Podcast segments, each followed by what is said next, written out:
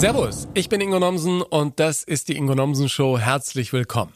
Schön, dass du mit dabei bist. Heute habe ich mir einen Mann eingeladen, der mich vor Jahren echt aus den Socken gehauen hat. Damals war ich auf Wacken, dem größten Metal-Festival der Welt, und er hat ausgerechnet dort Comedy gemacht. Und wie? Zusammen mit Konrad Stöckel und Mambo Kurt an der Orgel. Alter, das war anders als vieles, das ich vorher gesehen hatte. Da wurde im Handumdrehen ein ganzes Zelt in Richtung Wahnsinn gedreht. Kay Ray heißt dieser Mann, der auf der Bühne wirklich niemanden und nichts auslässt, ja, weder die eigene Geschichte noch den Bereich unter der Gürtellinie, den er damals auch plötzlich präsentierte und aus seinem Gemächt Tiere formte. Ich meine mich an die Schildkröte noch ganz gut erinnern zu können. Auf der Bühne jedenfalls bekommt von ihm wirklich jeder sein Fett ab. Er trinkt, singt und manchmal schneidet der Menschen auf der Bühne sogar die Haare. Immerhin hat er das auch mal gelernt. Er ist Friseur. Da hat mich im Podcast jetzt schon interessiert, warum ein Bühnentier wie er überhaupt eine solche Ausbildung gebraucht hat. War eine interessante Antwort. Wir haben übrigens vor ein paar Wochen am Bodensee zusammengesessen mit ein paar anderen Menschen am Rande einer Kleinkunstmesse und da habe ich mit Kay einen Menschen kennengelernt, der sehr wohl zu unterscheiden weiß zwischen dem, was auf der Bühne wichtig ist und dem, was abseits der Bühne zählt. Das Gespräch wollte ich gerne im Podcast intensivieren. Und das haben wir jetzt gemacht. Mich hat interessiert, wer hinter diesem im wahrsten Sinne des Wortes bunten Vogel auf der Bühne wirklich steckt. Ein Mann, der sich eben nicht in Schubladen schieben lässt, mit einer beeindruckenden Karriere. Ich wünsche dir mit unserem spannenden und überraschenden Gespräch viel Vergnügen. Mir hat's große Freude gemacht. Okay, ladies and gentlemen, open your ears. It's the Ingo Nomsen Show. Grüß dich, Kay. Hallo. Oder sagt jetzt eigentlich noch jemand richtig Kai? Nee, Kai sagt, sagt kaum einer. Wobei mir das jetzt auch nicht viel bedeutet. Früher, äh, was man jetzt sagt, früher war das ganz wichtig. Als ich begonnen habe als, äh, äh, als Künstler, da war mein Argument immer, je mehr Leute mich äh, mit meinem Künstlernamen ansprechen, je mehr Leute kennen mich. Und ich habe das als, als Verdienst gesehen, als, als zusätzlichen Lohn. Und äh, da war ich immer beleidigt, wenn dann jemand gesagt hat, Kai, äh, das wollte ich immer nicht. Aber ihr, so im, im, Alter ist einem das dann auch irgendwie scheißegal. war das allerdings auch, der große Unterschied war allerdings auch, dass ich äh, als, als junger Künstler hatte ich nur die Kunst. Jetzt habe ich eine Familie. Da trennt man das wieder. Ja. Wann fingst du eigentlich an mit der großen Kunst? Weil du hast ja ursprünglich mal Friseur gelernt. Da war aber der Künstler in dir schon erwacht, oder? Nein, nein, das war eine ganz zaghafte Entwicklung. Ich, also, dass ich mich als Künstler bezeichnet habe, das hat echt lange gedauert, weil ich habe, äh, ich bin jemand, ich, ich bin tatsächlich jemand, der vom Innersten her irgendwie, ich, ohne Führerschein könnte ich nicht Auto fahren. Also ich brauche immer irgendwie so einen Beleg. Zum Beweis. Hab ich, ich habe mich immer gefragt, bin ich jetzt Künstler oder kann das weg? Äh, und ähm, ich war halt Friseur, 89 habe ich aufgehört und bin dann ins Pulverfass gegangen und wollte halt äh, Travestie-Shows machen. Und da habe ich mich in der Tat lange nicht als, als Künstler gefühlt, weil ich einfach auch wesentlich schlechter aussah als die, konnte mich ja nicht schminken. Ich, wir haben auch viele haben sich da so Schönheitsoperationen gemacht und so. Und dann dachte ich immer, ich fühlte mich da schon erst ziemlich wertlos. Erst als ich dann äh, begonnen habe, diese Nische zu finden, also quasi eine Persönlichkeit zu entwickeln, gar nicht eine Frau darzustellen, sondern eben den Künstler in mir rauszuholen. Das hat, hat bestimmt drei, vier, fünf Jahre gedauert, bis ich dann wirklich gesagt habe, ja, ich würde sagen, jetzt bin ich, bin ich dann doch ein Künstler. Ich bin nicht nur jemand, der sich ein Kleid anzieht oder äh, und da irgendwas nachsingt oder so, sondern jetzt habe ich da so eine eigene Figur entwickelt. K-Ray ist ja auch so eine Figur, die zwar mit mir gekoppelt ist, aber da war es dann irgendwann Kunst. Aber das hat lange gedauert. Und 89 habe ich begonnen. Und äh, die Verkleidung heute, man merkt ja, du hast dich in Schale geschmissen, dafür vielen Dank, ja, für, für diesen Podcast. Äh, das ist schon auch wichtig, oder? Dass der, dass der Look stimmt, weil du dich dann innen auch anders fühlst, wenn du nach außen anders aussiehst. Das ist tatsächlich so. Also, äh, aber dazu kommt noch, dass ich ja aus purer Langeweile, weil mir das, äh, naja, zwei Dinge. Einmal war mir langweilig und zweitens wollte ich gerne ausprobieren, wie ist das eigentlich, wenn man das ohne macht? Also mit wesentlich weniger, so mit schwarzem mhm. Anzug und ganz, ganz bisschen Make-up und so. Und es ist tatsächlich dieser Effekt gekommen, ich kann das machen. Also ich brauchte die Maske nicht, um mich dahinter zu verstecken. Aber die Leute brauchen diese Maske, um das besser einordnen zu können. Also will heißen, ich bin ja sowieso ein bisschen als böse verschrien. Und wenn man das ohne Make-up macht, dann nehmen die Leute einem viel mehr übel. Das ist tatsächlich so. Krass. Ja, was ich spannend fand, was du gerade noch gesagt hast, dass du ein paar Jahre gebraucht hast, um diese, diese Figur, diese Bühnenfigur äh, zu entwickeln, die natürlich viel mit dir zu tun hat.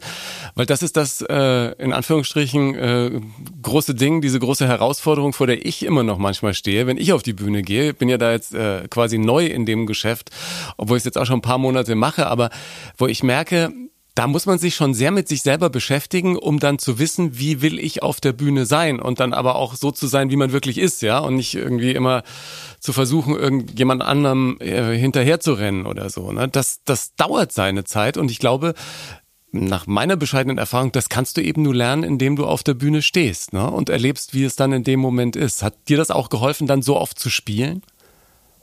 Ja, also ich glaube, es gibt ja da zwei Ansätze. Dazu muss ich sagen, ich lebe ja nach dem Motto, Herr Lagerfeld hat ja mal gesagt, alles, was ich sage, gilt nur in dem Moment, wo ich sage. Mhm. Das sind immer so Gedanken, die ich habe, wenn ich mir, also ich will da niemandem mit zu nahe treten, mhm. aber ich behaupte jetzt mal, das kann falsch sein, aber es ist mein Eindruck. Es gibt ja zwei Sorten von Comedians und, und, und Entertainer und oder Comedians, Witzeerzähler oder wie Kabarettisten oder wie immer man sich das da äh, äh jetzt zurechtlegt. Äh, die eine ist, dass jemand tatsächlich sich vorher am Reißbrett mit Excel überlegt, das ist ja dieses oft gepriesene Wort Haltung momentan, wie soll denn meine Haltung sein, für welche Dinge setze ich mich ein, was will ich da transportieren und wie will ich wirken. Das ist, glaube ich, eine, äh, so, ein, so ein Handwerk, was viele Leute momentan äh, sich zu eigen machen. Junge Comedians, die sich überlegen, so, das möchte ich sein und das kreieren äh, äh, wie sie sich da darstellen. Hm. Und das andere ist halt eben äh, spielen, spielen, spielen. Was funktioniert? In welche Richtung will ich denn gehen? Oder äh, was funktioniert für mich? Das kann ja zum Beispiel, äh, kann das eben bei mir zum Beispiel ein hundsordinärer Witz sein. Ich bin ja privat gar nicht unbedingt immer total ordinär. ja, ich kann das bestätigen. Aber ich merke dann eben halt, das funktioniert für ja. mich. Ich habe mir aber niemals vorher überlegt, ja. ich möchte jemand sein, der total ordinär ist. Ja, ja. Ich, was funktioniert für mich? Das spielt sich so von Abend zu Abend weiter. Ja, aber so Grenzen ausloten, ne? Oder auch sich einfach mal, also ich habe neulich bei einem Open Mic äh, mich einfach in Anführungsstrichen nicht vorbereitet, wie ich es sonst so gerne mache, sondern bin dann einfach hin und habe erzählt, was mir gerade so auf der äh, auf der Leber liegt oder oder unter den Nägeln brennt. Und das kam dann witzigerweise ganz gut an und ich habe gemerkt, dass es ähm, ja, dass ich da schon so ein bisschen Selbstbewusstsein brauche, um einfach mal äh, loszulassen. Ne? Und ich glaube, je öfter man auf der Bühne steht und du hast ja nun äh, viele, viele Jahre Erfahrung, umso mehr kann man sich dann auch auf den Moment verlassen. Bis man das allerdings kann, das, äh, das dauert. Ne? Da braucht es viele ja, solche Momente. Ich, muss ich dir sagen, weil ich habe das nicht. Ich, hab, ich dachte, du, du wärst so einer. Nein, es ist ganz, also ich gehe auf die Bühne und erzähle natürlich, aber ich habe diesen riesigen Schrank mit Anekdoten und Geschichten. Ja. Und je mehr du davon hast, also ich bin schon so einer, aber wenn's, oh, wenn du auf dem Open Mic bist oder so, dann erzählst du doch eigentlich nur. Du, hast, äh, du sollst keine Witze erzählen, du sollst vielleicht aus der Situation was machen. Du gehst auf die Bühne und erzählst irgendwas. Oder? Ja, oder für mich ist es ja dann auch immer eine neue Situation, wieder vor einem neuen Publikum zu stehen und, und ein paar neue Gedanken, die man hat, äh, in, in mehr oder weniger geordneten äh, Formationen da, da abzufeuern. Ich habe gemerkt, dass es äh, mir dann auch gut tut, äh, einfach ohne diesen Druck, den man sich selber oft macht, auf die Bühne zu gehen. Jetzt muss jeder Halbsatz muss ein Lacher sein, sondern ähm, ich gönne mir das jetzt auch in meinem Programm, dass man einfach mal eine Geschichte erzählt. Ne? Also man ja. muss ja nicht immer pam, pam, pam, pam, pam. Äh, ist ja schön, wenn das so ein bisschen wie, wie so eine Achterbahnfahrt ist. Manchmal geht's ganz schnell und plötzlich in die Kurve und dann ändert sich die Richtung und manchmal kann man aber auch ein bisschen so dahin gleiten. Ja? Für mich ist das, das Rezept eigentlich eher äh, Bilder. Ich bin ja großer Kate Bush-Fan und jedes Kate Bush-Lied ist eigentlich ein kleiner Film. Ja. Dann versteht man Kate Bush-Lieder besser, wenn man genau weiß, dass in ihrem, während sie dieses Lied geschrieben hat, ist das für sie quasi ein Film, der eine Geschichte erzählt. Dann versteht man das besser. Ja. Und so ist das äh, für mich auf der Bühne eigentlich auch. Ich arbeite gerne mit, mit, äh, mit Bildern, also äh, die, die ich im Kopf habe. Äh, woraus diese Geschichten ent, entstehen. Und das ist, das, das ist so mein Rahmen immer. Äh, dass Leute das wiedererkennen, was ich da erzähle. Das ganz plastisch machen, ja. Aber mir, bei mir kommt es manchmal vor, dass ich in der Geschichte, ich bin neulich bin ich in meiner Unterhose hängen geblieben, weil ich mich schnell anziehen musste mit dem Kind in den äh, Kindergarten beziehungsweise in die Kita fahren und bin ich in der Unterhose hängen geblieben und auf die Badewanne gefallen. Das ist wirklich, wirklich ja. passiert, ja. Ähm, und manche Leute glauben das dann nicht, ja. Aber aber wenn es dann nun mal so war, ja. Ich finde ja, dass die Wahrheit auch gar nicht so schlecht ist auf der Bühne, bevor genau, man sich dann irgendwas ja genau konstruiert, das, ja. Das ist ja genau das, was ich meine. Das sind eben der, diese, das sind diese Bilder. Das ist das, was ich meinte mit Bilder dass du was transportiert, du erzählst irgendwas, wo gar nicht unbedingt das Wort so wichtig ist, was ja in der Comedy auch oder im Kabarett noch viel wichtiger ist, dass, dass die Worte einen lustigen Sinn ergeben oder was Schelmisches oder äh, was Messerscharfes. Aber es kann auch, man kann auch mal Wert auf weniger Tiefgang im Wort, aber bessere Bilder produzieren. Also ja. im Kleinen die du da, wenn du da drüber erzählst, dass du in die Unterhose steigen willst und fällst an, äh, in die Badewanne, dann äh, ist das eigentlich völlig egal, wie du das erzählst sondern äh, das Bild ist ja, Hauptsache die Leute sehen das. Ja, Hauptsache, Hauptsache ich spüre es nicht mehr, ja. Aber wenn ich, jedes ja. Mal, wenn ich es erzähle, kommt ein kleiner Schmerz zurück. Ähm, die, diese Geschichte mit dem Friseur, äh, da waren wir vorhin stehen geblieben. Äh, das war für dich eine Art Backup für dein Leben oder dachtest du, das ist was, was ich auch dann später bei einer Bühnenkarriere durchaus nutzen kann, indem ich mich selbst um mein Haar kümmere? Nö, also der Friseur, ich wollte, ich, ich, ich bin ja nie so, ich bin gar nicht so der furchtbar selbstbewusste Typ gewesen.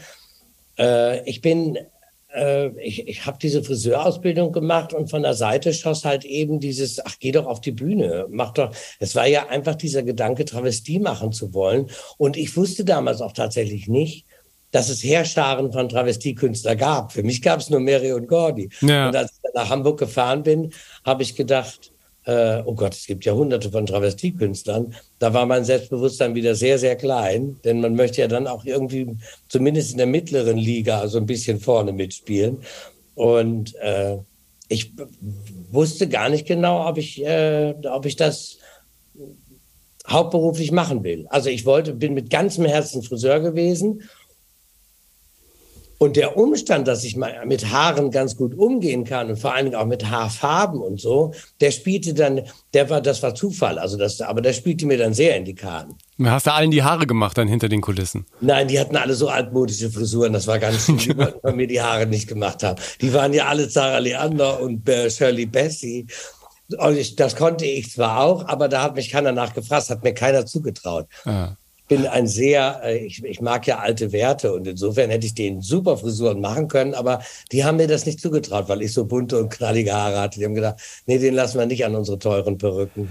Gab es denn dann so einen Moment, wo du gedacht hast, so Travestie war es jetzt, äh, jetzt gehe ich selber auf die Bühne und erzähle meine Geschichten und äh, mache mich als K-Ray auf diesen Brettern, die die Welt bedeuten, breit? Es war so, dass ich, als, als ich begonnen habe als Travestiekünstler, du durftest da gar keine Witze erzählen, weil jeder, der, äh, jeder, der äh, äh, einen Gag erzählt hat auf der Bühne, der war besetzt. Und die Direktionen achteten genau darauf in diesen Travestietheatern, im Paradies-Kabarett in Nürnberg oder im Pulverfass-Kabarett in äh, Hamburg. Da wurde genau darauf geachtet, der und der hat diesen Gag oder diese Geschichte als erstes erzählt, du durftest nichts übernehmen. Und geschrieben wurde damals nicht so viel. Also hm. irgendwie hat keiner was geschrieben, die meisten haben das so entwickelt. Und ähm, ja, insofern war ich ziemlich eingeschüchtert, weil all das, was ich gerne erzählen wollte, was ich lustig fand, das kam halt von Phipps Asmussen oder Mary und Gordy oder so irgendwelche Gags. Die konnte ich alle nicht erzählen, die waren alle belegt. Hm. Es gab aber diese Situation, die magische Situation, dass eine Kollegin, wir sind ja immer sehr böse so untereinander, aber liebevoll böse gewesen. Und eine Kollegin, die hieß Rita Sané, das war so die Mutter der Travestie, die war uralt. Die hat gesagt, da gibt's ja eine Kollegin, da ist der, die Nase ist schon vor der Bühne, auf der Bühne und der Arsch ist noch in Osnabrück, weil ich so eine riesige Nase habe. Und das war eigentlich dann mein erster Gag. Ich habe den mit nach vorne genommen und habe gesagt, also die Kollegen sind aber auch böse, was die mir gerade gesagt hat. Und das war auch der Grundstein irgendwie für Kay Ray, dieses, äh, na so ein bisschen dieses wehrhafte, zickige dann äh, zu sein auf der Bühne. So ist das angefangen. Und die bunte Figur, also dass ich weg von der Frau ging, das war auch eine sehr interessante Geschichte. Ich da hatte ein Abendkleid an und eine Kollegin ging an mir vorbei und hat gesagt, zu so einem Kleid trägt man Garten, äh, trägt man äh, Handschuhe. Und am nächsten Tag habe ich im Baumarkt grüne Gartenhandschuhe gesehen und die habe ich dann angezogen, nur um die zu ärgern und bin dann mit diesen Gartenhandschuhen auf die Bühne und die musste ich dann dem Publikum erklären, dieses Bild. Ja. Warum habe ich die Handschuhe an? Und habe dann diese Geschichte erzählt. Das fanden die Leute lustig. Das war wieder diese Authentizität. Und da habe ich gemerkt, du musst einfach nur erstmal anders sein als die anderen und versuch mal das in dir zu finden, was anders ist als bei allen anderen. Und das zelebrierst du. Ja. Deshalb bin ich auch dann irgendwann geschminkt mit Bart auf die Bühne. Ich sage ja immer, ich bin Conchita Wurst bevor Conchita Wurst. Ja, genau. 20 Jahre früher. Und äh, du genießt das ja auch auf der Bühne. Du äh also du bist da wirklich äh, frei. Man, man äh, sagt ja immer, und ich habe das in ganz vielen Schauspielworkshops und so gehört, immer, man muss sich auf der Bühne nackig machen, in Anführungsstrichen. Du nimmst das ja dann durchaus auch manchmal wörtlich. Ich habe dich gesehen äh, auf Wacken auf der Comedy Stage, die du da immer gemacht hast, äh, zusammen mit dem äh, wunderbaren äh, Konrad Stöckel. Und äh, da, da hast du ja dann diese Penistiere gemacht. Puppetry of Penis ist ja auch so ein Comedy-Klassiker. Und du, du hast auch überhaupt keine Scham auf der Bühne, oder? Das ist, das ist wirklich, als ob es da bei dir so ein äh, Schalter umlegt, oder wie müssen wir uns das vorstellen? Ja, das ist so. Also indem deshalb lege ich auch Wert aufs Make-up, weil das ist tatsächlich so dieses Make-up ist schon eine Metamorphose. Und wenn ich total gestresst bin und ich war im Stau oder sonst, oder ich ja. habe mich geärgert oder so und ich fange dann mich an, im Theater zu schminken, geht das alles irgendwie weg. Und diese Figur kommt dann. Und wenn ich auf der Bühne bin, habe ich tatsächlich keine Scheu. Ja. Also ich bin, aber die ist immer situationsabhängig. Das ist total wichtig für mich. Weil wenn ich in Wacken bin, kann ich das machen. Wenn ich im Theater bin, bei meinem Publikum, habe ich das ja auch jahrelang mhm. gemacht, diese Nummer.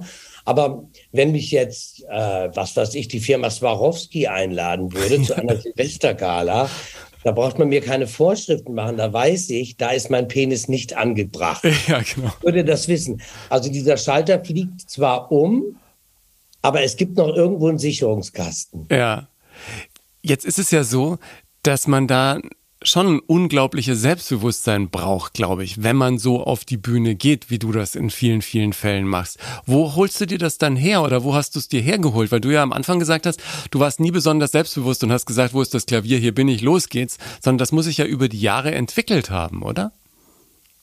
Das hat sich über die Jahre entwickelt, selbstverständlich, aber der Anker, also diese, diese, das durch, also der Antrieb, das zu tun, die Energie, sagen wir mal, die mhm. Energie, das zu machen, hat sich über die Jahre gesteigert, natürlich mit Anerkennung und Applaus. Ja. Es steigert sich irgendwie so ein, so ein, so ein äh, Energiekern in dir, der dich hält. Aber die andere Seite ist, äh, Moment, muss aufpassen, dass ich den Faden verliere jetzt. Äh, ja, diese Selbstbewusstsein. Die andere Seite ist der innere Anker, den man hat. Und der innere Anker, mein innerer Anker ist, alles, was nicht verboten ist, darf man tun. Hm. Und der Zweifel ist das Maß aller Dinge. Also ich war immer, immer schon als Kind, war ich ein Mensch, der zwischen den Stühlen stand. Für mich war die Frage, was ist richtig und was ist falsch, die stand, die war immer da, bis ich mich irgendwann dazu entschieden habe, es gibt ganz wenig Dinge, die hundertprozentig richtig sind und hundertprozentig falsch. Und das ist eigentlich mein Anker auf der Bühne, dass ich denke, ich, äh, das muss nicht falsch sein. Das kann jemand falsch finden, aber der kann ja dann gehen. Gibt ja so viele Leute. Für mich gibt es momentan zu viele Menschen, die äh, eben genau wissen, was ist richtig und das propagieren. Und ich bin jemand, mein Motto ist ja das, der Zweifel ist das Maß aller Dinge. Und das ist dieser Anker, den ich in mir habe. Und ja, das ist das Selbstbewusstsein. Man kann auch mal was falsch machen. Ja, du hast ja vorhin auch gesagt, dass äh, dir natürlich irgendwie äh, so, so, so, wenn, wenn jemand anders sagt, es ist okay, das, das hilft einem auch, wenn man sagt, okay, du, du kannst das, du hast eine Friseurlehre gemacht, hier, jetzt du bist Friseur, ja. dass das Selbstbewusstsein gibt, diese ganzen Kabarett- und Comedy-Preise, die du gewonnen hast, ob jetzt äh, Prix Pantheon, Tuttlinge Kreh, Lorscher Ab, Bremer Comedy-Preis, St. Ingibert Pfanne und, und, und, sind ja alles so Klassiker. Sind die auch immer so ein bisschen so ein Pfund in deinem Säcklein, wo du sagst, ja, äh, so viel viel kann ich gar nicht falsch gemacht haben. Hm. Ach, na. Ich freue mich natürlich über diese Preise. Ich bin natürlich froh, dass ich die habe. Aber wenn ich ganz ehrlich bin, dann benutze ich die natürlich, die kommen auch in den Kasten mit dem Applaus, wo ich denke, ja, das hat Leuten gefallen, deshalb haben die mir den Preis gegeben. Aber zu der Zeit, als ich diesen Preis bekam, war das eigentlich eher so ein Nachwerfen. Hm. Muss ich dieser Szene ein bisschen nahe treten und das nimmt die mir hoffentlich nicht übel. Äh, aber ich finde, wenn man diese, diese ich war natürlich eine neue Figur, das war neu. Und dann gibt man jemandem einen so einen Preis, dann kriegt er Aufmerksamkeit. Und dann weiß man, weißt du, diese Szene feiert sich dann auch gerne mal selber. Damals war das so, er polarisiert und das war immer das Wort, wenn jemand polarisiert oder ich wurde für Toleranz und was der, ich habe das damals gar nicht verstanden, weil ich war einfach nur ich hm. und ich habe mich gefreut, dass ich die Preise bekam, aber diese ganzen Begründungen dafür. Es gibt eine Begründung, wo ich sehr stolz war, wo ich gedacht habe, ja, da haben die recht und das nehme ich auch an. Das ist aber echt das Einzige, weil ich wollte nicht für Toleranz Werbung machen und ich wollte auch nicht polarisieren, wofür ich diese Preise gekriegt habe. Ich wollte die Leute unterhalten und wenn das nebenbei passiert ist, und die dieses Urteil über mich gefällt haben und mir den Preis gegeben haben, war das aber, ich kann mir das nicht anziehen, weil das war nicht der Antrieb, auf die Bühne zu gehen. Ja. Aber es gibt ein, ein Satz, der mir mal gesagt wurde, und zwar in der St. Ingberter Pfanne. Das ist nämlich eine riesige Bühne. Riesig ist die. Und ich habe ein Lied gesungen und zum Schluss des Liedes, die letzte Strophe, habe ich ganz am Ende dieser riesigen Bühne gesungen. Das heißt, ich bin ganz da hinten an die Rückwand gegangen. Und die haben sich da die Köpfe eingeschlagen, warum, ob ich diesen Preis kriegen soll oder nicht. Und ich habe ihn letzten Endes bekommen, weil, weil sie gesagt haben, abgesehen davon, dass du polarisierst und für Toleranz sorgst, bist du jemand, der die riesige Bühne mit deiner Aura ausfüllen kannst. Und das hat uns alle sehr beeindruckt, dass du, du warst so klein, ganz hinten, und trotzdem warst du ganz groß. Ja. Und das, das ist etwas, also, wenn mir jemand einen, einen Preis gegeben hat oder wenn diese Preise ich bekommen hätte für meine Präsenz, das würde ich unterschreiben. Ja. Jetzt aus was für einem familiären Umfeld kommst du eigentlich? War das ein künstlerischer Haushalt? War das äh, gut bürgerlich und man sagte, mach erstmal die Friseurlehre und dann gucken wir mal? Oder wie bist du aufgewachsen? Weil du, du äh, aktuell, äh, ich meine, das weiß ja jeder, der bei dir in einer Show war, äh, du bist nicht homosexuell, du bist bisexuell, da redest du ja auch ganz gerne drüber. Ähm, aber das muss als Jugendlicher ja nicht so einfach gewesen sein. War das aber trotzdem äh, ein Umfeld, wo das relativ entspannt war oder war das doch recht angespannt in dieser Hinsicht? Das ist das Interessante dass ich ein, ein bisexueller Mann war. Und im Gegensatz zu denen, deshalb finde ich, glaube ich ja, es ist heute bestimmt nicht mehr, nicht mehr so leicht, homosexuell oder bisexuell sich zu outen. Die Probleme dafür kann man vielleicht mal in einer anderen Sendung besprechen. Mhm. Aber damals war das so, dass mein privates Umfeld, das heißt meine Familie, war total streng. Meine Eltern waren sehr mit sich selber beschäftigt und machten da auch vieles falsch, ohne meinen Eltern zu nahe treten zu wollen. Alle Eltern versuchen das Beste für ihre Kinder und manche können es eben nicht und meine konnten es nicht. Also mhm. es war bei uns sehr, sehr, sehr streng und es war alles sehr, äh, sehr ungerecht. Ich empfand es auch alles als ungerecht zu Hause. Es war so ein sehr, sehr hartes, eine sehr harte Kindheit. Aber diese Homosexualität oder Bisexualität damals, ich war eigentlich immer bisexuell. Die Frage, ob ich homosexuell bin oder so, stellte sich mir nicht. Hm. Das war eigentlich für mich eine, eine, Welt, in der ich verschwinden konnte. Ich wollte da gar nicht mein, mit meinen Eltern drüber reden. Das war also auch mein Rettungsanker, wo ich dachte, ihr könnt mich hier gerne alle drangsalieren, wie ihr wollt. Das ist mir völlig egal. Ich habe eh eine für mich ganz eigene Welt. Und in dieser schwulen Welt damals, ich bin mit meiner Freundin damals auch und, und auch alleine in die schwulen Kneipen gegangen, da war ich 15 Jahre alt. Ich war Osnabrücks jüngster Schüler. Der Wirt hat mich jeden Abend in, in den Arm genommen. Theo hieß der. Und hat gesagt, ich mache zehn Kreuze, wenn du 18 bist. wenn die Polizei mal kommt, da ist die Küchentür, dass du da verschwindest. Ja.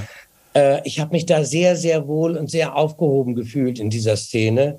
Und insofern, nö, also all das, was ich heute tue oder diese, diese, dieses Freigeistige oder diese sexuelle Freiheit, die ich da propagiere, die war für mich auch immer so ein, so ein das war so mein Geheimnis. Ja. Und hatte, damit hatte ich nie Probleme.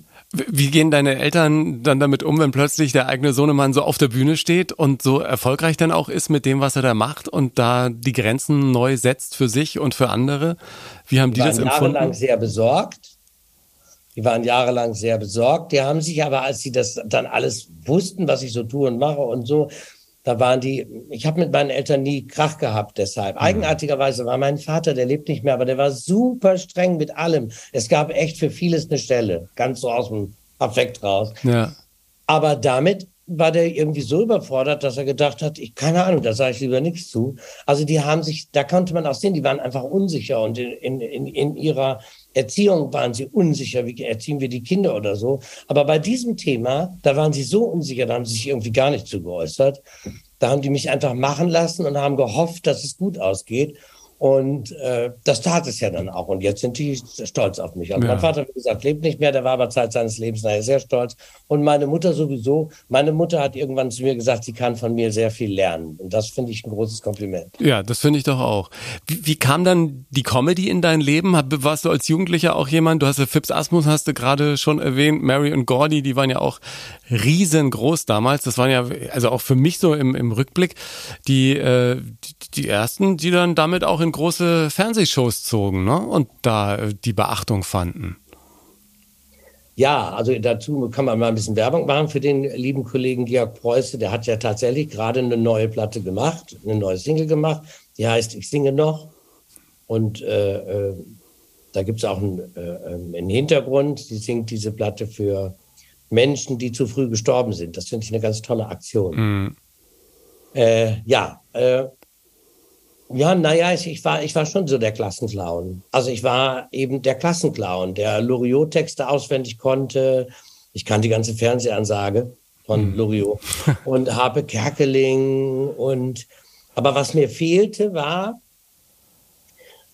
wie, da fehlte wieder der Führerschein. Ich war kein, kein Schauspieler, ich war kein Dings. Das stand gar nicht in einer Familie, wo der Vater Klempner ist und die Mutter Sekretärin, stand das überhaupt nicht zur Debatte, sowas naja. zu machen. Also wurde ich Friseur. Und dann habe ich immer gedacht, schade, dass ich kein kein äh, Clown bin. Schade, dass ich da und man wäre auch nie darauf gekommen. Deshalb war der Einstieg eben Travestie. Das war über die Szene. Da ja. habe ich gedacht, die ziehen sich lustig an. Wenn die das dürfen, kann ich das auch. So ist das eigentlich angefangen. Aber ich wollte immer witzig sein und Leute unterhalten, Leute unterhalten. Das war das Wichtigste. Und das dann auch wirklich mit, äh, mit allen Mitteln und ohne Grenzen. Also du, du rauchst ja auf der Bühne, du läufst Leuten nach, die auf die Toilette gehen, du sprichst einfach mit demjenigen, der gerade das Wasser auf die Bühne bringt, du trinkst aus Gläsern von Menschen, die im Publikum äh, sitzen. Da hast du auch überhaupt keine Berührungsängste. War das äh, von Anfang an so oder hat sich das auch durch irgendwelche Begebenheiten plötzlich zu einem festen Bestandteil deines Abends entwickelt? Das hat sich langsam entwickelt, äh, dass ich versuche, das ist nämlich der Antrieb dahinter, das Publikum mit mir zu eigen zu machen. Das heißt, ich sehe mich nicht unbedingt als äh, der Vorführende, sondern ich sehe den ganzen Abend als Event. Deshalb arbeite ich ja auch nicht mit festen Texten, festen Liedern oder so. Der ganze Abend ist ein Event. Und in dem Moment, wo ich jemandem wo ich mir natürlich vorher überlegt habe, kann ich das bei dem machen oder nicht. Das hm. Gespür habe ich, dafür bin ich dem lieben Gott sehr dankbar, dass ich ein gutes Bauchgefühl habe. Ich irre mich selten. Wenn ich jemanden scheiße finde, dann ist der scheiße, meistens. Ja, genau. Aber bevor ich den töte, frage ich was harmloses. Ja. Und wenn es eine dämliche Antwort gibt, dann ist er genauso scheiße, wie ich dachte, und dann muss er leider sterben. Und genauso ist das, wenn ich mir da von jemandem was trinke oder jemandem was wegesse, was ich ja auch schon mal mache das mache ich nur bei Leuten, die sagen, ach, der ist ja lustig, der greift mir hier gerade auf meine Kabarettplatte drauf, ja. ist was weg. Die Leute fühlen sich dann mitgenommen. Das ist so wie, wie, also im Kleinen ist das, wenn du improvisierst mit den Leuten und dich mit denen unterhältst und mehr als die Frage fragst, wo kommst du denn her? Ja. Trau dich was. Das, das, das ist da, also ich sehe meine Shows als Event und äh, gibt immer Außenstehende, die sagen, also was die da, ich war jetzt gerade am Strand, auf einem Strand Azuro Beach in Hannover. Dann kam auch irgendwie eine Frau, die, die war alleine. Sag ich, sind Sie jetzt die Strandnutte hier oder? Das musst du sich schon trauen, ne? dann, aber ich hatte die vorher schon gesehen. Und dann, ich hatte die beobachtet, wie die kamen dachte, ach, mit der kannst du locker reden. Ja. Und dann, sah, die hatte so einen Leopardenrock an, sag ich, ach, und Sie sind jetzt die Strandnutte mit dem Rock. Und die so, also hören Sie mal, sagen, kommen Sie mal, wenn Sie so einen Rock anziehen, dann darf man auch mit Ihnen reden. Zweite Frage, sind Sie besoffen? Und da sagte ich, naja, nüchtern bin ich nicht mehr. Und genau so entsteht dann meine Abende. Das, ja. das macht mir unheimlich Freude. Und du trinkst dann selber auch mal ein Schlückchen, oder? Ja, ja, ja, ja. Also ich habe aber jahrelang tatsächlich auch, da, muss, da kann ich die jungen Kollegen nur verwarnen. Ja. Das kann einem tatsächlich sehr aus der Hand rutschen. Es gibt eine Sache, die mich gerettet hat, nämlich, dass ich vor der Show niemals getrunken habe. Also mhm. ich habe niemals irgendwo, selbst in der NDR Talkshow, habe ich das übliche Glas Sekt vor der Show nicht getrunken. Ähm, ich habe dann während der Show getrunken das hilft auch manchmal, habe ich jetzt in Azurovic auch gemacht. Wenn es dann schwierig ist oder, oder du möchtest deinen Kopf einfach ein bisschen offen haben, kann das helfen. Aber es gab tatsächlich auch Abende, die ich leer gesabbelt habe und leer gesungen und leer gesoffen habe. Also heißt das, das Publikum äh, entschwand mit den Stunden, die dahin. Ja, ja, genau. Ja.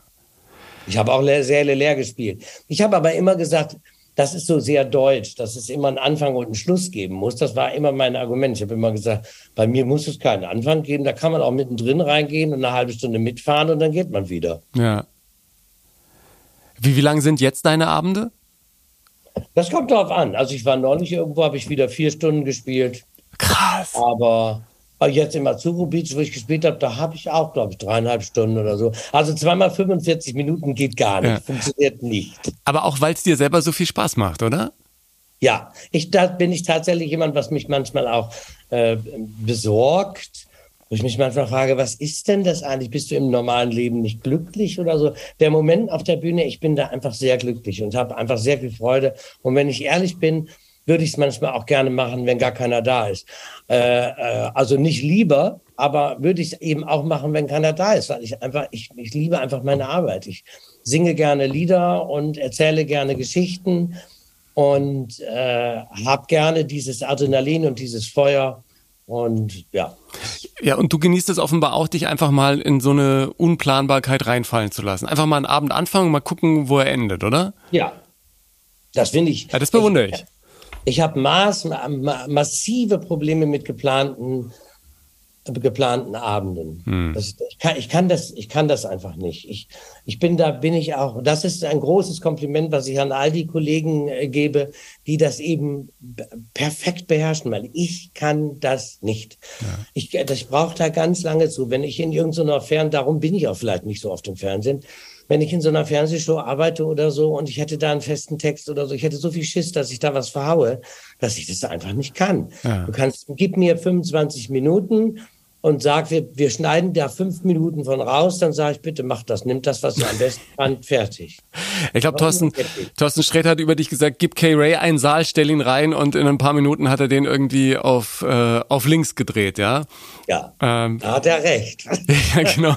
äh, aber das, Ehrlich gesagt, ich, das ist jetzt kein wirklicher Vergleich, ne? Aber ähm, Fips Asmussen war ja genauso. Egal, ob du den gemocht hast oder nicht, wenn du den irgendwo reingestellt hast. Was ich, ich kann mich erinnern an einen Auftritt, glaube bei Markus Lanz oder bei Kerner. Plötzlich kam Fips Asmussen und die Leute alle so irgendwie, hä? Und dann hat er zwei, drei, vier Dinger und, und nach dem fünften Ding äh, lagen die alle am Boden, ja? Egal. Genau. Ähm, aber da, das, das, ist, auch das ist das Gespür. Mein Antrieb. Ich verstehe den sehr gut. Der wurde ja, das ist auch äh, äh übrigens, ich finde ja, dass viele Teile unserer Szene sehr verlogen sind. Und es gab eine ganze, ganze, ganze Zeit, wo Fips, da wurde immer gesagt, ja, ja, der Fips Asmussen. Also der böse, der blöde Fips Asmussen, der da die Witze erzählt und was weiß ich. Dann starb er. Mit einem Mal hieß es, ein großer ist gegangen, wo ich dann ja. dachte, ach, guck mal, vorher wurde der so belächelt ich bin ja ein Zeitgeist-Hasser. Ich hasse diesen Zeitgeist und, äh, und äh, ich glaube, die, die, den Antrieb, den Phipps Asmussen immer gehabt hat, und das ist, glaube ich, der gleiche wie ich. Hm. Menschen Aber, unterhalten, ne? Menschen zu unterhalten und dieses Fieber zu spüren und äh, ja. Und er war aber auch ein Pedant, ne? Ich habe irgendwann in, in einer Doku gesehen, wie er da mit seiner, hat er einen richtigen Aktenordner gehabt mit den ganzen One-Linern und den Jokes und dann hat er sich vorher überlegt, welche Witze bringe ich denn heute? Und er fuhr immer selbst irgendwie mit seinem, wenn man Veranstalter erzählt, immer mit seinem, ich glaube, er hatte irgendwie so einen großen Mercedes, wohnte er irgendwo in Brandenburg wohl zum, zum Schluss. Und dann fuhr er vor und dann gab es Zigarre und Schluck Wein und dann ging der da raus und hat einen nach dem anderen weggehauen. Ich kenne Phipps Asmussen noch von den Kassetten meines Opas. Ich habe immer so klein Erna-Witze ähm, als Kind dann nacherzählen dürfen. Oder. Ich habe ihm gerade einen ja. Witz geklaut. Ähm, und zwar, wo ich gedacht habe, ich hätte dem das gar nicht zugetraut, dass der, dass der auch so dicht, auch heute noch so dicht ist. Äh, oder war. Welcher denn? Und zwar äh, irgendwie Schweini, man sagt nicht mehr Schweinsteiger, man sagt Schweini, man sagt nicht Podolski oder wie heißt der, man sagt Poldi. Ja. Man sagt nicht mehr Elbphilharmonie, man sagt Elfi, man sagt, ich mache das jetzt weiter und sage, man sagt nicht mehr Scholz, sondern Scholzi. Mich würde mal interessieren, wie Gysi richtig heißt. ja, genau. auch nicht schlecht. Das ist ein typischer Asmus. Ja. Ja, und Gysi würde wahrscheinlich auch drüber lachen. Ähm, ja. Bestimmt sogar, bestimmt sogar. Und die Musik ist äh, ein wesentlicher Bestandteil deiner Shows. Du bist ab und zu mit Pianisten unterwegs und äh, ihr funktioniert auch auf Zuruf, oder? Der hat äh, in der linken Hand noch den Rotwein und mit der rechten weiß er schon, was du als nächstes anstimmst. Genau, ich habe sogar zwei Pianisten, bin ganz stolz. Der eine ist Fabian Schubert, der bei Ina Müller in der äh, in Inas Nacht spielt. Und der andere heißt Falk Effenberger. Und die sind beide total unterschiedlich. Der eine ist so einer, der sich zurückhält. Und wenn ich so 20 ganz hundsordinäre Witze erzähle, dann kann das passieren, dass Fabian dann sagt, okay, darf ich das Publikum mal was fragen? Und dann, sagt, und dann sagt er, hatten Sie heute Abend eigentlich nichts Besseres vor? Und der andere, der Falk Effenberger, das ist so ein Tastenhase, der hat gerne ein Glas Wein in der Hand und rast mit seinen Fingern über die Tasten. Äh, der hat auch schon mal ein ganzes Klavier auseinandergebaut, während wir gespielt haben. Du kannst ja da vorne den Deckel wegmachen. Ja, genau. Klappe abnehmen. Und dann hat er mir eine schwarze Taste in die Hand gegeben und ich habe gesagt, was ist das denn? Ich wusste gar nicht, dass das eine Taste ist. Ich habe gesagt, was ist das denn? Dann hat er gesagt, das ist ein B. genau, ein Fist. Und ich wollte damit gerade den Cocktail umrühren. Dann hat er gesagt, bist du wahnsinnig, das geht nicht wieder ins Klavier dann. Ja, das also Holz. Also der, der macht alles. Mit. Holz arbeitet. Ja, und ihr spielt dann das, was dir gerade irgendwie in den Sinn kommt. Und äh, er muss dann gucken, wo er bleibt. Oder äh, überlegst du dir schon vorher, welche Nummern heute. Nein, wir überlegen, da musst du dir schon ein bisschen überlegen. Wir überlegen uns schon so ein bisschen das Repertoire, was wir haben. Also wir gehen das durch. Wir planen dann 25 Titel, von denen dann sechs, sieben, acht gesungen werden. Mhm. Aber wo da die Kunst ist, ist halt eben, wir wissen nie, wie wir sie singen. Die haben also eine feste Form und der folgt mir. Ja. Also der folgt mir immer in Tempo oder ich breche das ab und wir, wir steigen an derselben Stelle wieder ein oder wir setzen zwei Stücke zusammen. Also da, die Improvisation besteht ja. da. Und welche Nummern sind das dann? Also du singst ja dann mit, teilweise mit eigenen Texten, ne? Also quer durchs Wenig. Gemüsebeet. Wenig, aber das ist tatsächlich alles. Meine, meine musikalische Bandbreite ist ja da sehr groß. Also von, wenn, wenn man als eigentlich Zuhörer, der ich ja bin, oder Interpret von einer Bandbreite sprechen kann. Weiß Rosa, lass mal. Was ist das für ein Hund? Das ist meine Rosa. Ist was, was, ein, ein Chihuahua oder? Nein, das ist ein Schnudel. Die geht jetzt auch gleich in ihre Ecke hier unten drunter. Eine Mischung aus Schnauzer und Pudel. Zeig doch einmal kurz hoch. Rosalein. Oder darf man nicht hoch? Das ist jetzt nicht Tierquälerei. Oh. Bei, bei, diesem Podcast werden keine Tiere äh, genötigt. Ich hol sie mal eben. Rosalein, komm mal. Ach, süß. Ach, so einen hatten wir auch. Der hieß Blackie und hatte vorne so eine weiße Krawatte. Auch ein ja, ganz, ganz süßer. So ein bisschen die hat sie auch. Ja, so ein bisschen wie Cocker und Pudel, ne? Da kommt, oder ein bisschen Terrier. Äh, ne, eine Mischung aus Schnauzer und Pudel. Schnauzer und Pudel. Sehr ein süß. Ein Schnudel. Ein Schnudel, genau. Ich hätte drauf kommen. Ich hätte drauf kommen ich müssen. Ich bin neulich, ich bin neulich spazieren gegangen und habe mich gefragt, weil ich ja immer so angegriffen werde zum Thema Rassismus oder sonst irgendwas wegen irgendwelcher Witze. Und da habe ich mich wirklich, echt, das ist wirklich, das war ein Zeichen vom lieben Gott. Ich habe mich gefragt, oder ist denn das nun wieder falsch, was du da machst? Und ist denn das oder ist das richtig? Bist du jetzt? Und, und dann kam eine alte Frau und die hat gesagt, der Hund ist total niedlich. Und ich habe auch mal so einen gehabt, der hieß, der war auch so dunkel. Wir haben den Jim Knopf genannt. genau. Und dann dachte ich, ja. das ist ein Zeichen vom lieben Gott. Ja. Mach dir nicht so viel Gedanken. Aber aber das stimmt schon, dass, äh, dass das was auch mit einem macht, oder? Wenn man äh, als jemand, der einst, äh, weil er so liberal und äh, nach außen hin trug, was sonst oft im Verborgenen schlummerte, äh, dann auch viele Preise bekommen hatte, gerade äh, für diese Diversität und dann heute manchmal in eine Ecke gestellt wird, in die man selber gar nicht hin will, ne? Ja, die Leute ver ver verstehen, also gerade diese Zeitgeistgestörten, äh, Zeitgeistesgestörten, die, äh, die verstehen ja bewusst vieles falsch. Ja. Das ist interessant. Und die haben, das ist oft Doppelmoral, es ist alles Doppelmoral. Und äh, mich hat das auch teilweise sehr, sehr, sehr verletzt, diese ja. ganzen äh, Rauswürfe, die ich dann auch so erlebe. Ich versuche immer, das für mich zu drehen und zu sagen, sei stolz drauf. Du, ja. du stehst noch und es ist alles gut. Aber mich macht diese, das macht, die Gesellschaft macht einen da schon ein bisschen krank, diese hyperdoppelmoralinsaure Tugendwächter, wie ich sie dann gerne nenne. Ja. Von dir äh, unterm Strich bekommt jeder sein Fett ab, ne? Also äh, egal aus welcher Ecke, äh, man muss immer damit rechnen, dass man einen mitbekommt. Ja, erstens das. Und zweitens, das ist allerdings etwas, äh, was mir ja oft vorgeworfen wurde. Ich versuche das zwar ein bisschen Ausgleich jetzt zu schaffen, weil die Leute das erwarten. Manchmal mache ich das ja auch. Ähm, oft kriegen die Leute ihr Fett ab, oder kein Fett ab, die es sonst immer kriegen. Mhm. Will heißen, also das ist jetzt ein heißes Thema, aber es muss eben raus. Wenn 128 Presseleute und äh, 500 Millionen Comedians äh, nichts anderes mehr im Kopf haben, als ab 2015 auf, die AfD, auf der AfD rumzuhacken und alles andere völlig außer Acht lassen, dann bin ich jemand, der zumindest keine Witze über die AfD macht, weil ich dann einfach gedacht habe, ach nee, das ist so, was machen jetzt alle anderen? Das wurde mir ja tatsächlich zum Vorwurf gemacht. Mm. Ich hm. muss also jetzt immer einen Anti-AfD-Quotenwitz machen, damit die Leute dich nicht in die ähm, falsche Ecke stellen. Halt einordnen. Ja.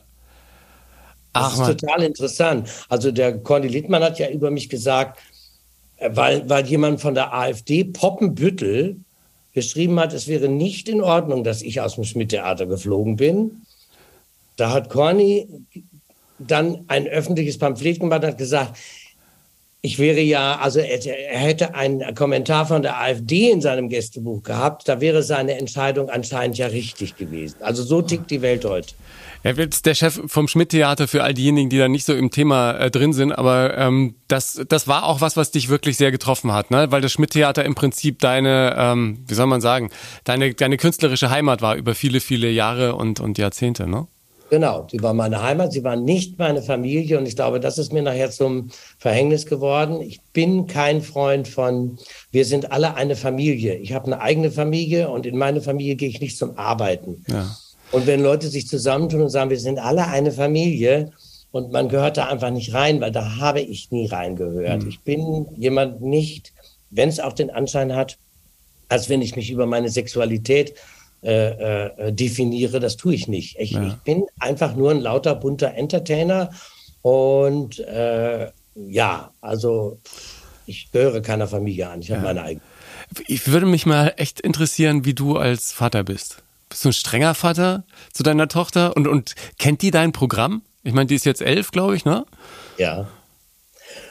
Äh, meine Tochter kennt mein Programm nicht. Also äh, die, die, liest ab und zu mal so einen Status von mir bei WhatsApp oder so. Da gibt es dann auch mal Fragen. Die hat neulich irgendwas gehört. Ich weiß aber die Geschichte nicht mehr. Äh, das war, das war irgend so ein Gag der Marke. Da will ich nach Hause gehen, mich auf die faule Haut legen und da ist die einkaufen. Hm. Also sowas. Irgendwie sowas altherrisches, sexistisches äh, sowas. Was halt auch mal sein muss in deinem Programm. Genau. Und ja. da ist meine Tochter, ich bin nach Hause gekommen, da ist meine Frau gekommen und gesagt, Valentina ist gekommen und gesagt, Mama, der Papa hat da was gepostet. Das darfst du dir nicht angucken. Das geht wirklich nicht. Und dann hat meine Frau gesagt, was der Papa da macht, hat mit uns wirklich nichts okay. zu tun. Dein Vater will nur lustig sein. Ja. Und ähm, ich glaube, dass die bei uns da eine gewisse Ausgewogenheit herrscht, denn meine Frau ist die, äh, in der Erziehung die Hauptverantwortliche, denn meine Frau hatte eine total glückliche, freie Kindheit. Mhm. Deshalb habe ich mir gesagt, ich hatte das nicht unbedingt und darum habe ich gesagt, wenn einer besser erziehen kann, wird die das sein. Und die lässt meiner Tochter freien Raum. Ja. Und manchmal ist es aber so, ich bin das konservative Herzchen. Bei mir gibt es eben Schutzumschläge um die Hefte, sehr zum Ärger meiner Tochter, Löschblätter und aufgeräumte Federmappen. Ja. Äh, ich bin also der, wo sie dann auch gerne mal sagt, der Papa ist aber so streng. Und ich glaube, dass das genau dieser, dieses Zimmer ist, in dem sie dann begreift, was ich da mache auf der Bühne, ist halt eben ein, ein Spiel, so ein Terror. Ich habe also ganz, ganz feste Anker und strenge Werte, hm. die ich habe. Sonst kannst du das andere nicht machen. Ja. Das, das glaube ich ehrlich gesagt auch, dass das total, äh, total wichtig ist. Ich kann ja so sagen, seit ich ähm, Familie habe und verheiratet bin, ist irgendwie, ja, es ist die Wertigkeit im Leben auch so ein bisschen verschoben, muss ich ehrlich sagen. Also die Arbeit ist nicht mehr, nicht mehr ganz so wichtig, wie sie früher über Jahre war. Ja, das hat sich bei mir auch verschoben und das ist mein großes Unglück im Moment, dass sich das jetzt wieder zurück verschiebt, weil ich ganz furchtbar viel arbeiten muss. Ja. Denn ich habe eben nicht aufgrund meiner Art diese Fernsehpräsenz und ich bin eben nicht derjenige, der bei allen auf dem Radar ist. Und ich versuche Aufmerksamkeit zu bekommen über Anecken, weil ich einfach der Meinung bin, dass der Meinungskorridor in diesem Land viel zu eng ist und dass die Leute sich alle mal entspannen sollen mit ihrem äh, Mohrenbushaltestellen und was weiß ich, ich habe jetzt gelesen, Vergewaltigungsopfer sollen nicht mehr Vergewaltigungsopfer genannt werden. Irgendeine Politikerin hat das gesagt. Die sollen jetzt Erlebende heißen. Äh, und ich finde da. ist wirklich wahr oder war das jetzt ein Joke? Nein, das ist wahr. Ja. Das ist wahr. Das hat irgendeine, ich weiß nicht, ob es Frau Paul war, also irgendeine, irgendeine Politikerin, kannst du googeln, mhm. hat das gerade vorgeschlagen. Und da versuche ich natürlich Aufmerksamkeit zu schaffen nach dem Motto, also so ein bisschen meinen alten Rock'n'Roll-Spirit, diesen Freigeist mit rüber zu retten in die heutige Zeit. Ja. Das führt natürlich zu, zu Diskussionen und zu auch negativer Aufmerksamkeit, weil die Leute, die diese moralinsauren Leute verstehen ja mit Absicht immer alles falsch. Und deshalb muss ich ganz, ganz furchtbar viel arbeiten, damit Leute ins Theater kommen, damit ich meine Auftritte behalte. Und das wiederum kollidiert mit meiner Einstellung zur Familie. Ja, aber ich glaube, dass äh, vielleicht für diejenigen, die sich mal ein eigenes Bild machen wollen, es gar nicht so schlecht ist, äh, mal in dein äh, Live-Programm zu gehen, um mal zu sehen, wie, wie tickt der Typ eigentlich, wenn man sich den über zwei, drei Stunden anguckt. Und dann geht man wahrscheinlich mit einem ganz anderen Bild raus, als es sonst ab und zu durch äh, das vermittelt wird, was man denn so liest und, und sich zusammen äh, googelt. Ja? Und vor allen Dingen, äh, finde ich, ist die Musik ein nicht zu unterschätzender Faktor bei deinen ganzen äh, Live-Auftritten und man merkt da auch diese tiefe Liebe äh, für die Musik. Und du hast vorhin Kate Bush erwähnt und aktuell ist ja Kate Bush wieder voll hip wegen Stranger Things. Hast du das geguckt? Bist du jemand, der, der Serien guckt und, und auch mal... Ja. Ja, ich habe auch Stranger Things geguckt, aber erst bis Staffel 3. Meine Tochter ist allerdings jetzt bei Staffel 4. Oh, mit 11 ist der, ist überhaupt. Oh, oh, oh, oh da muss aber mitgucken. Mit. Da musst die du mitgucken. Das. Da musst du die mitgucken. Das wird sehr das. brutal. Ja, ich weiß. Also die Staffel 4 jetzt. Hm. Ja, ich also, bin noch nicht so weit. Ich bin erst bei der ersten Folge. Aber ähm, ich, ich heb mir das für mo besondere Momente auf, ja, weil das ist ja die letzte Staffel erstmal. Also sie guckt sich das an und ich begleite das natürlich auch. Wir sprechen darüber, wie weit bist du denn und so. Und äh, ich bin total, also da bin ich nicht derjenige, wenn meine Tochter nicht schlafen könnte, dann würde ich das äh, merken. Ja. Ähm, die ja, Serie glaub... Squid Games zum ah, Beispiel. Nee, das, äh ist mir von meiner Tochter äh, gezeigt worden. Das haben ja diese Kinder auf den Schulhöfen alle geguckt. Ja, das habe ich auch ich irgendwie glaub, über meine äh, Nichte und meinen Neffen gehört. Die haben es zum Glück nicht geguckt. Ich finde, da muss man irgendwie schon schon aufpassen, obwohl ich im Rückblick, ich glaube, ich habe mit elf, zwölf Jahren haben wir auch irgendwie Sachen geguckt, die die ab 16 waren. Ich, ich glaube, es kommt immer darauf an, in welchem Umfeld man groß wird und wie man, äh, wie man das dann auch eingeordnet kriegt vom. Ja, und ich möchte Umfeld. auch hier bitte keinen falschen Eindruck hinterlassen, nein, nein, nein. wenn wir, ich meiner Tochter irgendwas zumuten würde oder ihr irgendetwas gestatte. Bei uns in der Familie wird tatsächlich sehr, sehr, sehr, sehr viel gesprochen. Und im Gegensatz zu zum Beispiel Handys, meine Tochter hat auch ein Handy, im Gegensatz zu Handys und zu Schulhöfen kann ich da immer noch einen Einblick gewinnen und vor allen Dingen die Geschichten, die sie da sieht, über die wir da sprechen, äh, die kann man verbinden mit Situationen im realen Leben. Und da kann man äh, tatsächlich Fäden äh, äh, stricken. Mhm. Was jetzt bei Stranger Things zum Beispiel bei, bei meiner Tochter rausgekommen ist, das fand ich total interessant, dass sie sich so eine Clique wünscht. Ja. Also sie sagt, Papa, ich hätte so gerne vier, fünf Leute, so wie die zusammenhalten. Das ist so toll. Und das hätte ich auch gerne. Und dann habe ich gesagt, Valentina, das hätte ich auch gerne gehabt, habe ich auch nie gehabt. Deine Mutter weiß ich, die hatte vier Freunde ihr Leben lang, die hat sie auch heute noch. Und als junge Menschen war, hatten die das. Also wenn du Glück hast, dann äh, wird das passieren. Also das fand ich total interessant. Ja. Da der Zusammenhalt dieser jungen Leute total interessant. Ich wollte auch immer so wie fünf Freunde oder oder die drei Fragezeichen, aber ich hatte nie so die richtige Chance irgendwie Klicken zu entwickeln, weil ich ja alle ein zwei Jahre umgezogen bin. Deswegen ähm, gab sowas nie. Ich hatte dann nur, als ich mit 18 ausgezogen bin und die Eltern mit dem Bruder weiterzogen in die nächste Stadt, äh, dann zum Glück meine Bands, ja, das, das war dann ja. so ein bisschen, waren dann meine Klicken, wobei, wobei das auch nicht immer das Beste war, ne, mit den Bands irgendwie nächtelang äh, zu spielen und äh, den Rest der Nacht an irgendeiner Bar zu hängen. Das äh, war auch der ein oder ab, andere Absturz, den ich im Nachhinein lieber vermieden hätte. Äh, was ist denn für dich, weil es gibt ja zum Podcast eine eigene Playlist und ich entlasse dich natürlich nicht aus diesem Podcast ohne deinen besten Song der Welt, so heißt die Playlist bei Spotify. Äh, müsste man ja fast was von Kate Bush nehmen, oder? Oder was ist? Oh. Gibt's für dich einen anderen Song? einen? ja, das, ich kann ja nicht von allen so viele. Ähm, ich würde dich bitten auf einen. Mirrors, also, das geht nicht. Also der beste Song der Welt. Also der beste Song der Welt ist für mich Wuthering Heights von Kate Bush. Natürlich. Ah. Wuthering ah. Heights von Kate Bush. Aber mein, da waren wir ja vorhin irgendwie von abgekommen, mein Musikgeschmack oder mein, mein Repertoire, auch auf der Bühne, was ich singe, ist ja sehr, sehr, sehr weit äh, gestrickt. Und, und das ist, der, also es gibt wunderbare Lieder von Milva. Ich liebe Milva sehr. Ach Gott, ich habe ich hätte fast mal äh, Texte für Milva geschrieben. Ach, guck mal. Nee, ich habe sogar Texte für Milva geschrieben. Ja, ich weiß, ich glaube sogar drei oder vier. Leider Gottes ähm, ist sie ja nicht mehr unter uns und dieses Album kam nie zustande, äh, was ich dann echt traurig fand, weil ähm, das natürlich damals toll war. Ja, ja das schon. Und, und Milva war nun wirklich, die hatte Später ist sie auch so ein bisschen im Schlager versackt, aber zu Beginn hatte die ganz, ganz grandiose Texte, die alle wirklich äh, hochinteressante Inhalte hatten, weil es auch gerne mal um die betrogene oder die unsichere und die Würde der Frau ging.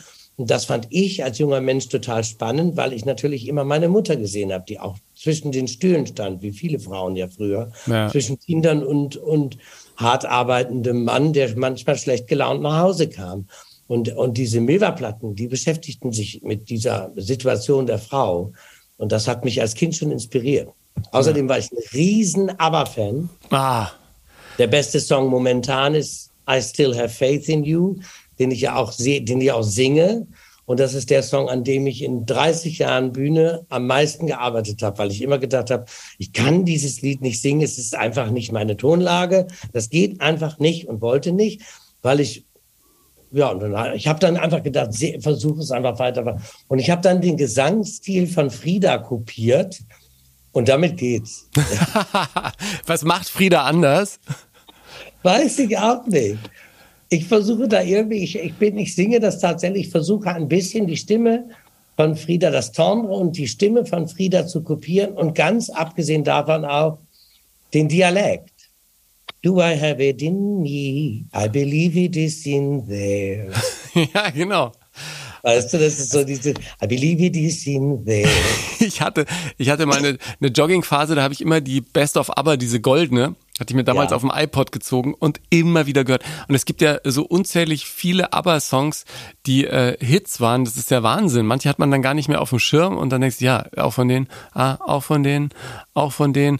Und manche sind auch so traurig, ja. So also gerade in der Phase, in der sie sich dann eigentlich schon getrennt hatten und dann doch noch eine Platte rausgehauen haben. Und wenn du die Nummern hörst, dann denkst du dir, ja, da wussten die alle schon, es geht nicht mehr lange weiter, ja. Ja, die waren ja sehr, sehr autobiografisch in ihrer Schreiberei. Ja. Aber hab, weißt du, was mir aufgefallen ist, äh, dieser Hype um dieses Aber Konzert in, in London, frage mich immer, ob ich da hingehen soll oder nicht. Nein, Weil, ich glaube, man zerstört sich. Ich meine, das sind ja nur irgendwelche Hologramme und ich glaube eine Liveband, ne? Also Was mich stört, ist, die, wenn die Gesangsspuren, die Originalspuren sind, die hätten es neu einsingen müssen. ach so Die meinst du? zwei Töne tiefer komponieren müssen und neu einsingen müssen. Dann wäre ich der Erste, der da gewesen wäre. Aber mir jetzt da anzuhören, was ich auf Platten, teilweise haben wir ja jeder mehrere Lieder achtmal im Plattenschrank auf, auf irgendwelchen Samplern Ja. und, und das ist mein Problem dabei. Ich weiß noch, dass ich in Las Vegas war und da war gerade dieses Beatles-Musical, wurde total äh, gehypt, äh, oder die Beatles-Show in Las Vegas, ja. Und wir wollten da unbedingt hin. Und äh, ein Freund, äh, auch Musikproduzent da, und hat gesagt, ja, Beatles-Show, unbedingt Beatles-Show sehen. Und im letzten Moment, kurz vor Bestellen der Karten, kommt raus, dass das ja eine Playback-Show war. Und wir dann beide, ja, sorry, also, ey, dass sich da ein paar Leute hinstellen, so aussehen wie die Beatles und dann irgendwie alles vom Band, also vielen Dank, auf Wiedersehen. Das, äh, das nicht. Ähm, obwohl Beatles äh, live ja auch eine echte Herausforderung ist. Ich war bei den, äh, den Analogs, die haben gespielt auf einem Event, den ich moderiert habe, eine Band aus Holland, die das komplette White Album live spielten. Also Songs, die im Prinzip die Beatles nicht live gespielt haben, haben die dann mit Instrumenten, die sie aus aller Herren Länder irgendwie besorgt hatten, also die Original Beatles Instrumente, die im Studio verwendet wurden, dann live gespielt und das ist einfach, das ist irre. Musik muss live sein. Stimmt. Dann, dann ist sie ich, richtig äh, schön. Ich habe kein, ich habe, also ich habe überhaupt keine Verbindung zu den Beatles. Bei mir äh, sind es einfach immer Frauen gewesen. Es, es gibt fast gar keine Männerstimme, wo ich jetzt sage, vielleicht Leonard Cohen, äh, Meatloaf, den fand ich auch schon grandios. Ja. Aber, aber das war es dann auch. Also bei mir sind Sally Oldfield, Kate Bush, alle diese Märchentanten, auch Lorena McKennitt, ähm, Patti Smith. Patti Smith, Patti ist Smith auch natürlich ganz auch. großer Energie. Ja. Äh, so, der ist auch in meinem, die ist auch in meinem Kern, Patti Smith. Auch cool. Ja, ich, ich warte jetzt immer auf eine Podcast-Ausgabe, wo endlich mal wieder diese Hard and Heavy Songs aus den 80ern irgendwie aufs Tableau kommen. Ich hab, bin die ganze Zeit, jetzt habe ich irgendwie auch so eine Playlist entdeckt mit, mit äh, Def Leppard und den ganzen Docken und äh, die- diese ganzen Hard and Heavy Bands in den 80ern mit den Frisuren, ne? Diese äh, langhaarigen Männer, die wahrscheinlich länger beim Friseur waren, als sie Gitarre geübt haben, aber die Songs waren trotzdem allererste Sahne. Kay, ich bedanke mich ganz herzlich für deine Zeit. Ähm, war spannend, dich mal als Menschen kennenzulernen hier in dem Podcast. Hoffentlich auch für all diejenigen, die uns zugehört oder zugesehen haben über Insta und Co. Ähm, ich freue mich auf deinen nächsten Live-Auftritt, den ich sehen kann und wünsche dir viel Vergnügen auf den Brettern, die die Welt bedeuten. Denn äh, jetzt geht's ja auch wieder los, hoffentlich. Also Ja, ich hoffe das auch. Ich hoffe das auch. Wir arbeiten dran. Ich danke dir, dass du mich eingeladen hast. Das war eine Ehre. Dankeschön. es war mir ein großes Vergnügen. Alles Liebe. Bis bald. Ich freue mich, wenn du den Podcast mit deiner Community und anderen, denen er gefallen könnte, teilst. Folge mir auf Instagram oder Facebook und poste dein Feedback unter den Beiträgen zu dieser Ausgabe oder schick mir einfach eine Nachricht. Wenn du Lust hast, schau gern auch in mein Buch Hilfe, ich bin zu nett rein, in dem ich meine Entwicklung der letzten Jahre beschreibe. Raus aus der Nettigkeitsfalle, rein in ein ganz neues Leben. Die Playlist zum Podcast, der beste Song der Welt, gibt's auf meinem Spotify-Kanal. Ich freue mich, wenn du auf Spotify oder auf Apple Podcasts eine ehrliche Bewertung abgibst. Das erhöht die Sichtbarkeit der Show. Wenn du mehr zu den Menschen im Podcast wissen und tiefer in die Themen eintauchen willst, in den Shownotes gibt's einen ganzen Schwung Links dazu. Dir nur das Beste, danke dir fürs Hören heute und bis zum nächsten Mal.